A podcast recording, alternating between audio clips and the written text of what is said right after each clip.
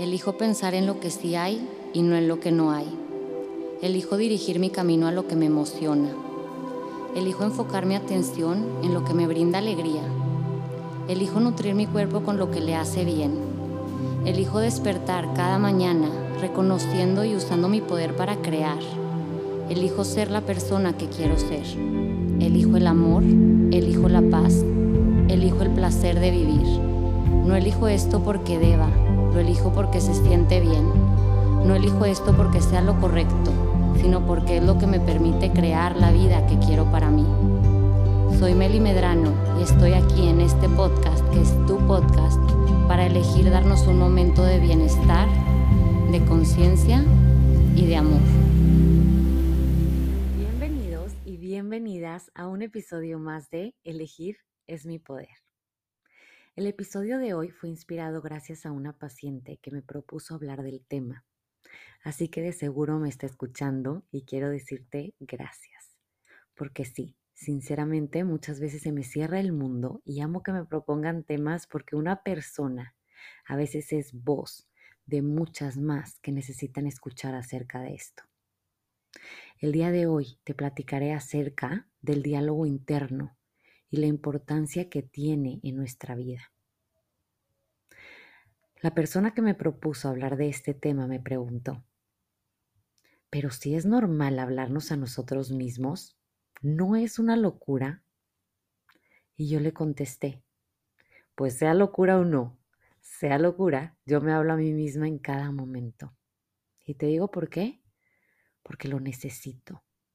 Necesito estar para mí constantemente. Te platico. Realmente el diálogo interno es de las herramientas más poderosas para vivir la vida en paz, con soltura y ligereza. ¿Por qué? Porque si no, simplemente nos dejamos llevar por justo eso, nuestra locura, nuestra oscuridad, nuestros miedos, nuestras limitaciones, y nos vamos con la corriente viviendo la vida en automático en vez de vivirla a conciencia. Es decir, no saben cuántas veces hago algo y mi cabeza empieza automáticamente con pensamientos como no vas a poder o la regaste o no vale la pena o a nadie le importa lo que tú digas o hagas. A veces son pensamientos verdaderamente muy duros, muy dolorosos y muy desgastantes. Y tengo que reconocer que hace algunos años simplemente me dejaba llevar por ellos y vivía la vida limitándome de vivir cosas increíbles a causa de ellos. Poco a poco fui integrando respuestas para cada pensamiento, para cada sentimiento, y esas respuestas eran con un diálogo interno amoroso, un diálogo interno en el que yo podía darme calma y decirme, tranquila, es normal que pienses que no vas a poder, pero ¿por qué no podrías? Date una oportunidad. O es normal que tengas miedo porque es algo nuevo para ti, pero inténtalo, pase lo que pase, vas a estar bien. Un montón de palabras llenas de amor, de calma, de respeto y paciencia hacia mí, que han hecho que en vez de que los días se sientan pesados, se van sintiendo más ligeros. ¿Por qué se sienten más ligeros? La respuesta es, porque me tengo a mí, porque estoy para mí, porque siempre estoy presente para decirme lo que necesito para aligerar mi vida.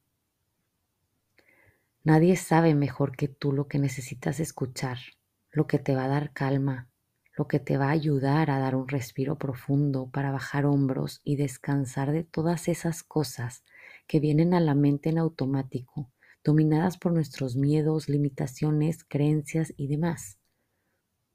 Y no quiero que te abrumes, quiero que sepas que formar una presencia amorosa para ti no viene de la noche a la mañana.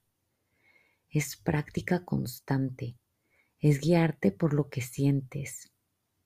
Y cuando notes un sentimiento de malestar, hacer una pausa y preguntarte, ¿por qué me siento así? Y ahí vas a reconocer el pensamiento que has estado teniendo dentro de ti, al que puedes darle calma. qué estaba pensando antes de sentirme así de mal. Lo reconoces y después le das calma, amor, cuidado y palabras de aliento.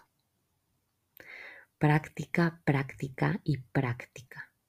Como te digo, esto requiere mucha presencia, requiere hacer muchas pausas durante tu día para reconocer esos pensamientos dominantes de los que muchas veces no nos damos cuenta. Pero sí, tener un diálogo interno es normal y muy positivo. Hablarte a ti es la cosa más sanadora que hay, la herramienta más práctica que tienes a tu disposición. ¿Cómo puedo darme calma en este momento? ¿Qué palabras me van a hacer sentir mejor con esto que está pasando?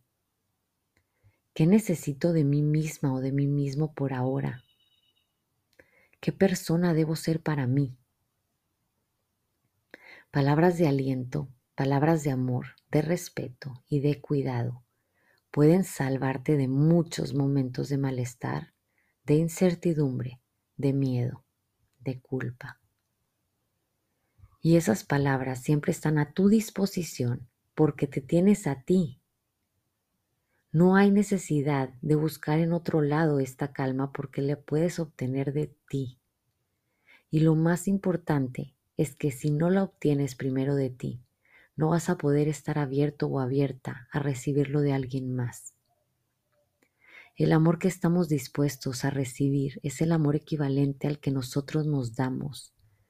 Así que por eso, si nosotros no estamos dispuestos a darnos amor, a cuidarnos, a respetarnos, a hablarnos con paciencia, entonces ¿cómo vamos a poder sentir ese amor y cuidado que los demás nos dan y están dispuestos a darnos? Créeme, si no nos damos amor a nosotros mismos, siempre estaremos buscándolo desesperadamente en otros lugares sin tener la apertura a recibirlo. Por eso es tan importante practicar todo esto, para ir abriendo el corazón, para recibir todo el amor que está disponible para ti. Todo ese amor que tú eres capaz de darte y todo el amor que las personas que te rodean quieren que recibas. ¿Estás lista? ¿Estás listo? ¿Qué palabras quiere decirte en este momento? ¿Con qué vas a empezar a practicar? ¿Qué necesitas de ti por ahora? Por lo pronto, yo quiero decirte que te deseo un día lleno de amor, de ti para ti, para que así puedas recibir la grandiosidad que hay para ti de todo lo que te rodea.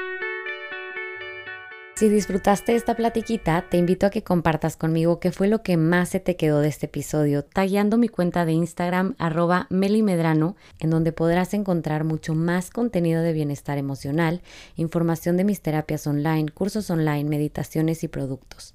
Recuerda que puedes suscribirte para seguir escuchando futuros episodios y no olvides compartir este episodio con esas personas queridas a las que puede caerle como anillo al dedo. Te espero en el próximo episodio de Elegir es mi poder.